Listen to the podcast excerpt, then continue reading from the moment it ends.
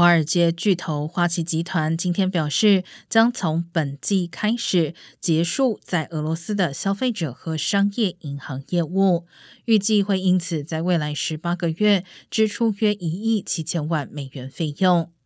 花旗和其他金融业者一样，为遵守西方国家对俄国的制裁而宣布关闭或即将关闭在俄业务。花旗退场将影响到存款账户、投资、放款和信用卡等业务。该公司在全俄国三千名员工中，将有十五家分行约两千三百人受到业务结束影响。